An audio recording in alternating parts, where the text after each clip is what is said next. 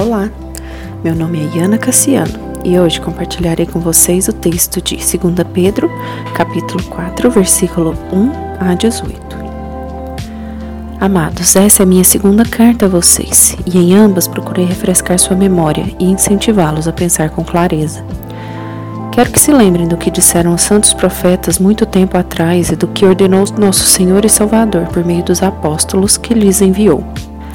Acima de tudo, quero alertá-los de que nos últimos dias surgirão escarnecedores que zombarão da verdade e seguirão os próprios desejos, dizendo: O que houve com a promessa de que ele voltaria? Desde antes do tempo de nossos antepassados, tudo permanece igual, como desde a criação do mundo. Eles esquecem deliberadamente que Deus, por Sua palavra, há muito tempo criou os céus e a terra seca, que fez surgir em meio às águas. Depois, com água, destruiu todo o mundo antigo no dilúvio.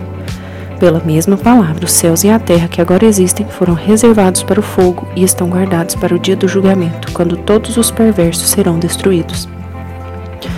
Logo, amados, não se esqueçam disto. Para o Senhor, um dia é como mil anos, e mil anos como um dia. Na verdade, o Senhor não demora em cumprir sua promessa, como pensam alguns. Pelo contrário, Ele é paciente por causa de vocês não deseja que ninguém seja destruído, mas que todos se arrependam. Contudo, o dia do Senhor virá como um ladrão. Os céus desaparecerão com terrível estrondo, e até os elementos serão consumidos pelo fogo, e a terra e tudo que nela há serão expostos. Visto, portanto, que tudo ao redor será destruído, a vida de vocês deve ser caracterizada por santidade e devoção, esperando o dia de Deus e já antecipando sua vinda. Nesse dia ele incendiará os céus e os elementos se derreterão nas chamas. Nós, porém, aguardamos com grande expectativa os novos céus e a nova terra que ele prometeu, um mundo pleno de justiça. Portanto, amados, enquanto esperam que essas coisas aconteçam, esforcem-se para levar uma vida pacífica, pura e sem culpa aos olhos de Deus. E lembre-se de que a paciência de nosso Senhor permite que as pessoas sejam salvas, foi, foi isso que nosso amado irmão Paulo lhes escreveu com a sabedoria que lhe foi concedida. Ele trata dessas questões em todas as suas cartas. Alguns de seus comentários são difíceis de entender e os ignorantes e instáveis distorcem suas cartas, como fazem com outras partes das Escrituras. Como resultado, eles próprios serão destruídos. Amados, vocês já sabem dessas coisas.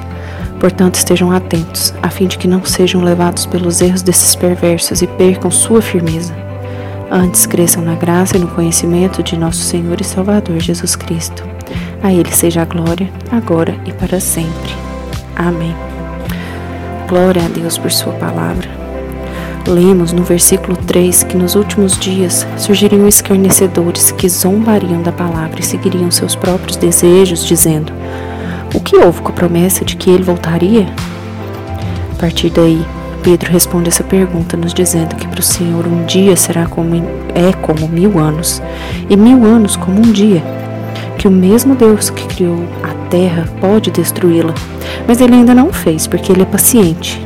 Sim, nosso Deus é paciente e ele não quer que ninguém seja destruído, mas que todos sejamos salvos. E até que chegue o dia do Senhor, temos de nos esforçar para ter uma vida pacífica, pura e sem culpa aos olhos de Deus. Esse caminho de piedade deve ser feito todos os dias, enquanto aguardamos a vinda de Jesus. E nós aguardamos atentos e com grande expectativa esse grande dia. Aguardar e esperar não é coisa fácil de se fazer, muito menos em uma sociedade em que a comida chega pronta para você em meia hora suas mensagens são enviadas, lidas e respondidas, tudo no mesmo minuto. Em apenas um dia podemos estar do outro lado do oceano. Nossos pedidos da Amazon às vezes chegam um ou dois dias após clicarmos no botão Enviar pedido. Todas essas facilidades são muito boas e nos abençoam muito.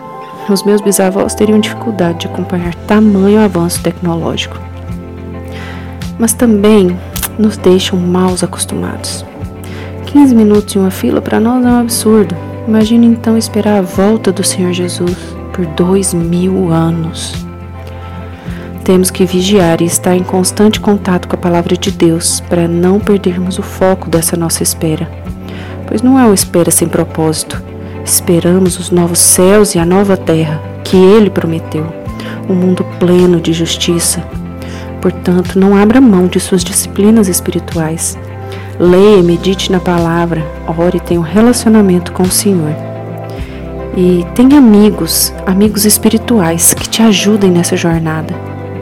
E nessa jornada do advento, esperamos a chegada de, do nosso Senhor Jesus, o nosso Salvador, vigiando e orando e não nos esquecendo de que, assim como nosso irmão Marcos Almeida diz em sua canção, esperar em Ti é sempre caminhar. Vamos orar? Senhor, nos ensine a esperar e que nessa espera cresçamos a cada dia na graça e no conhecimento do nosso Senhor Jesus Cristo.